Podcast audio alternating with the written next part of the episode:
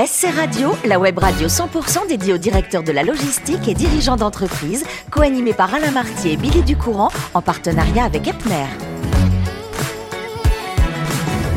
Bonjour à toutes, bonjour à tous, bienvenue à bord de SC Radio, la radio 100% consacrée à la supply chain. Vous êtes plus de 3900 directeurs de la logistique et dirigeants d'entreprise abonnés à nos podcasts. Nous vous remercions d'être toujours plus nombreux et de nous écouter chaque semaine. Bien sûr, vous pouvez à tout moment réagir sur nos réseaux sociaux et notre compte Twitter SC Radio-du-bas TV. À mes côtés, Muriel Glad pour co-animer cette émission. Bonjour Muriel. Bonjour Midi. Vous êtes directrice générale déléguée chez Epner et aujourd'hui, nous recevons Loïc Lassagne, HR Général Manager Supply Chain du groupe Renault. Bonjour Loïc. Bonjour. Merci d'être avec nous Loïc. Euh, vous aviez envie, euh, plus jeune, de filmer les gens, de filmer la vie des gens, d'être un réalisateur télé, un caméraman, ou même un réalisateur de films. Oui, j'avais une passion pour l'image, d'une manière générale, et j'ai gardé un goût pour la photo aujourd'hui, parce que je trouve que c'est que le côté magique, surtout à l'époque où on n'avait pas de numérique, donc il fallait attendre le développement de la pellicule pour euh, Ouais. découvrir ce qu'on avait fait. Et comme aujourd'hui, on vous retrouve manager euh, des ressources humaines et de la supply chain chez Renault, on va remonter ensemble le temps pour savoir pourquoi vous n'êtes pas devenu le nouveau Spielberg. Vous êtes d'accord? Ben, on va faire ça. Au départ, tout commence avec un bac B, un bac économique et social. Et après, euh, la fac de Nanterre, toujours en économie, vous allez faire le choix de la communication. Vous partez dans une école de com? Oui. Ça a été important d'avoir ce diplôme après pour vous. Ah oui, ça m'a beaucoup servi. C'est même comme ça que j'ai commencé chez Renault. Voilà, vous étiez donc au, CELSA, euh, qui vous donne ce, ce, ce diplôme. Euh, une fois le diplôme en poche, vous trouvez un job. Il faut trouver un job à un moment où le marché n'était pas forcément très ouvert. Ouais, et là, euh, vous arrivez dans cette boîte immense française qui est euh, Renault. Et euh, chez Renault, vous allez commencer par la com. Ça, c'est étonnant.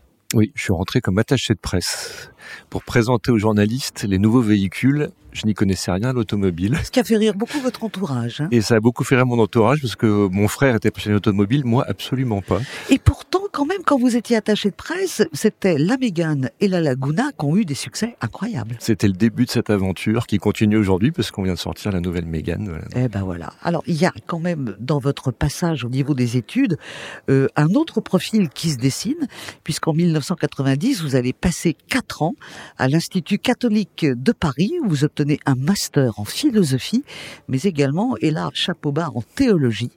Et vous étiez également au séminaire de Paris, comme on disait le petit Ah, séminaire. C'était le grand, celui-là. C'était le grand C'était le celui-là grand. séminaire de Paris que vous allez quitter en, en cours de route, euh, vous pensiez peut-être à l'époque y revenir un jour. Mais Renault est arrivé. Et oui, et depuis 27 ans, j'y suis toujours. Alors, après l'attaché de presse, euh, vous avez fait de la communication interne et plus externe, ce qui veut dire que vous vous déplaciez sur les sites, euh, vous aviez le contact avec euh, euh, tous les travailleurs de chez Renault. Il y a même eu des grèves où on vous a dit la communication peut aider. Donc vous avez été tout de suite mis dans un bain un peu conflictuel, quelque part. Ah, on avait des usines qui étaient quelquefois un peu animées. On l'a tous entendu hein, à la télé, à la radio à l'époque. Mais vous étiez au contact humain, et ça c'est important pour vous. Bah, ça reste un fil conducteur, effectivement. Euh, Je pense que le- l'expérience euh, des études que vous évoquiez juste avant euh, était dans cette ligne-là. Bien sûr. La communication également, et puis la suite, le basculement côté ressources humaines euh, est dans la continuité. Alors ce qui est formidable, vous le dites, hein, dans les grandes entreprises telles Renault, euh, c'est-à-dire qu'on peut changer de voie tout en restant dans, dans, la, dans la même société. Donc ça veut dire qu'en 2001, vous devenez un GPEC. Alors j'ai été regardé, hein, c'est la gestion prévisionnelle, emploi et sociale. Et On compétences. Oui, et compétences. Et on reste dans votre cœur de métier. Tout à fait. En fait, c'était euh, comment, au sein d'une filiale de Ouais. Renault, réfléchir aux compétences dont on en avait besoin pour continuer à concevoir des, à l'époque, les véhicules utilitaires, donc les Kangoo, Trafic, Master, et euh, s'assurer qu'on avait toujours les bonnes compétences pour demain. Et quand on a vu que vous étiez compétent un peu partout, euh, vous avez obtenu le titre de responsable des relations sociales. Et là, ça se gâte un peu parce que, enfin, ça se gâte un peu. C'est plus musclé parce que relations, relations sociales, c'est la relation avec les syndicats.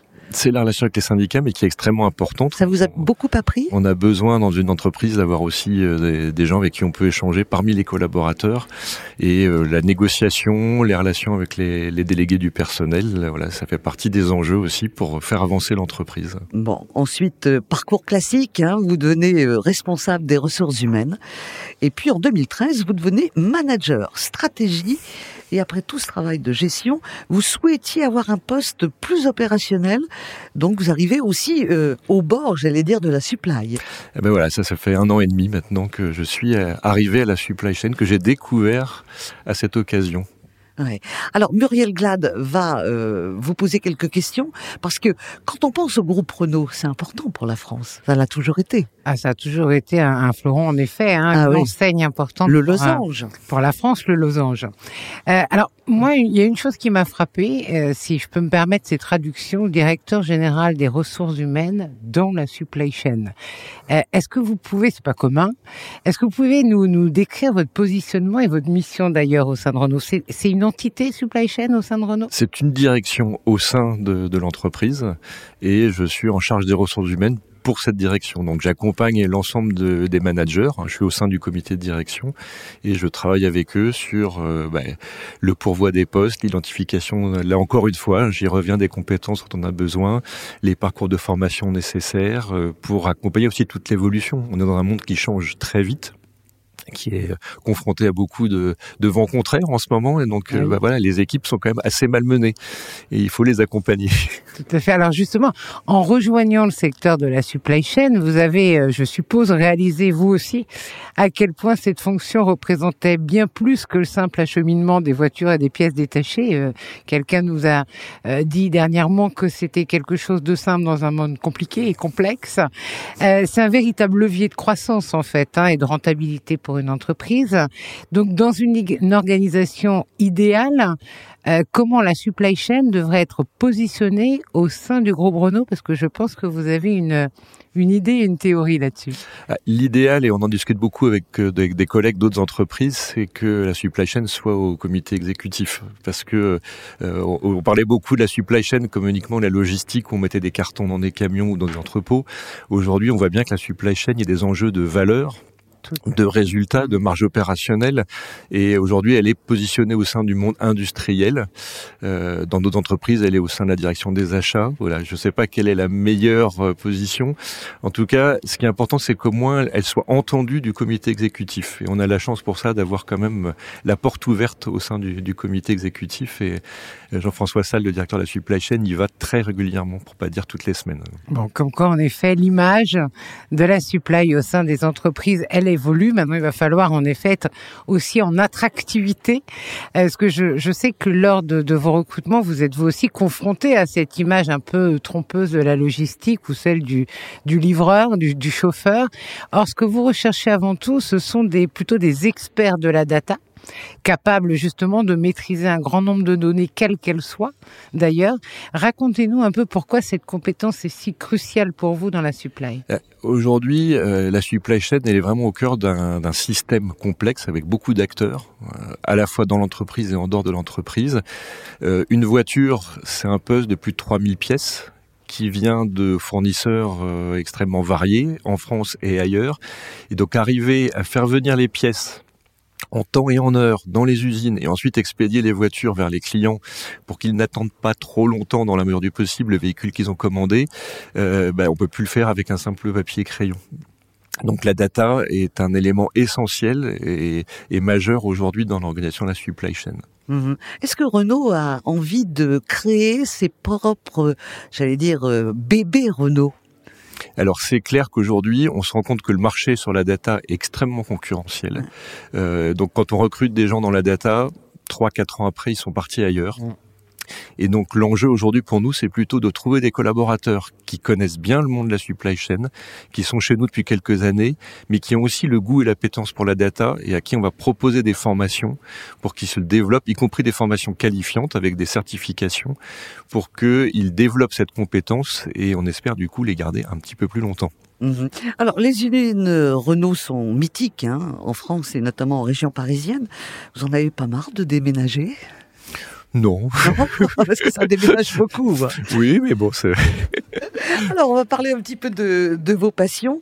Alors, on l'a compris au départ, c'était pas du tout votre truc, la voiture. Du tout. Aujourd'hui, Alors, ça y est. Ah Vous bah êtes maintenant, au point. je dirais pas que je suis calé quand on me demande euh, quelqu'un, un, ami, quelqu'un de la famille, j'ai un problème avec ma voiture, je suis incapable de répondre à ces Ah bah, questions. attendez, vous êtes Pas la mécanique. Je suis Voilà. pas mécanicien. Vous n'êtes pas mécanicien. On va revenir à quelque chose qui vous tient vraiment à cœur. C'est la musique. Pendant dix ans, vous avez joué de la flûte traversière, ce qui est pas évident. Non, mais il y a aucun instrument qui soit évident. Chacun a ses particularités. Ouais. Alors celle-ci, euh, elle vous a été inspirée par qui euh, cette flûte traversière? C'était dans la famille? C'était quelque chose qui vous non, moi j'avais une grand-mère qui était violoniste, un grand-père violoncelliste, et puis euh, j'hésitais, et puis j'ai été écouter des, des concerts, et puis j'ai dit à mes parents, voilà, tiens, la flûte, pourquoi pas? Voilà. Alors au comme départ, ça. musicien, et puis depuis l'école primaire, vous avez fait beaucoup de chorales, et finalement vous avez, comme on dit, un beau brin de voix. Il paraît, c'est ce qu'on dit. Oui. Alors, euh, a- on peut pas non plus être artiste et faire le métier que vous faites. Donc, vous avez gardé la musique parce que vous l'aimez. Vous faites partie d'une d'une association. hein. vous êtes de, vous avez changé de conservatoire. Vous êtes à celui de Chaville, dans une association euh, assez sympa puisque vous faites même des spectacles. On monte des gros spectacles puisque j'ai la chance de chanter en tant que soliste. Donc moi je suis baryton euh, dans des opérettes ou des opéras. Donc avec euh, 30 musiciens parce qu'on a la chance d'avoir une fosse d'orchestre à Chaville avec euh, une cinquantaine de choristes, euh, des danseurs et voilà, c'est une expérience euh, extraordinaire. Ouais, et je dois dire que c'est vrai que vous avez eu la chance de chanter dans Orphée aux Enfers. Et Jupiter, rien que ça. et Le pêcheur de perles de, de Bizet. C'est vraiment un travail collectif, encore une fois, que vous aimez beaucoup. Ah oui, ça c'est une grande force effectivement. Il faut arriver à coordonner les musiciens, les, autres chanteurs, la mise en scène. Donc c'est un, un très beau travail d'équipe. Comme la supply et les RH. Hein. C'est aussi complexe. C'est aussi complexe. Alors, on va rester dans ce côté équipe, puisque euh, euh, vous étiez euh, très jeune scout. Bah oui, je suis même né presque chez les scouts. Mes parents se sont connus dans le scoutisme. Ah, bah voilà. Et le scoutisme, bah, vous êtes très attaché, vous y êtes même engagé euh, jusqu'à votre passage à l'armée. Et puis après, il a fallu travailler. Mais aujourd'hui, vous êtes de nouveau impliqué. Vos enfants sont scouts. Alors deux des trois, Deux des trois euh, sont, sont scouts hein, et continuent. Et, Alors, c'est les guides de France. Hein. Scouts et guides de France. D'accord, parce qu'il faut pas Il les- confondre. Il y a les deux euh, garçons et filles. Voilà, donc euh, vous êtes de nouveau impliqué, vous êtes avec les guides de, de France et il y a un projet d'accompagnement spirituel des chefs et jeunes dont vous vous êtes occupé pendant trois ans sur le groupe où étaient vos enfants et depuis un an et demi, euh, autre grande responsabilité puisque vous êtes le responsable de l'aumônerie générale du mouvement. Exactement, oui. C'était une volonté du mouvement que l'aumônier général qui est prêtre soit pas tout seul, mais qu'il ait une équipe euh, de- autour de lui. Et donc, euh, j'ai créé cette équipe il y a un an et demi, et on est euh, une vingtaine à, à travailler pour développer la dimension spirituelle dans le, dans Ouais. le mouvement. Et euh, là, C'est est mon dans- deuxième temps plein. Ben voilà, absolument. On est dans un autre domaine, mais quand on dit que euh, l'art, euh, la religion, pardon, se perd un peu, vous sentez qu'il y a encore ce feu sacré chez les jeunes? Alors, il y Il a, y a en tout encore cas une vraie question sur Ouais. la dimension spirituelle. Et je pense qu'en plus, là, la crise qu'on vient de traverser avec le Covid euh, fait que les jeunes se posent beaucoup la question du sens et du sens de leur vie, y compris dans l'orientation d'ailleurs professionnelle, scolaire. Et, et donc, euh, à nous, après, d'essayer de leur apporter des réponses, ou en tout cas de, de se questionner avec eux. Euh, Le scoutisme, c'est regarder en avant. C'est surtout euh, apprendre à gagner en autonomie, en responsabilité, à monter des projets ensemble et à devenir acteur dans la société. Ouais. Alors, responsable. Les scouts que vous avez fait, il n'y avait pas de totem, vous? Non. C'était voilà, Grand losange, facile. on aurait pu vous appeler. Merci en tous les cas de nous avoir fait euh, Merci à vous. euh, partager euh, Loïc et vos passions et votre métier chez Renault. Merci à vous, ma chère Muriel. C'est la fin de ce numéro de SC Radio. Retrouvez toute notre actualité sur nos comptes Twitter et LinkedIn. On se donne rendez-vous mercredi prochain à 14h précise pour une nouvelle émission. L'invité de la semaine de SC Radio, une production b2b radio.tv en partenariat avec Epner.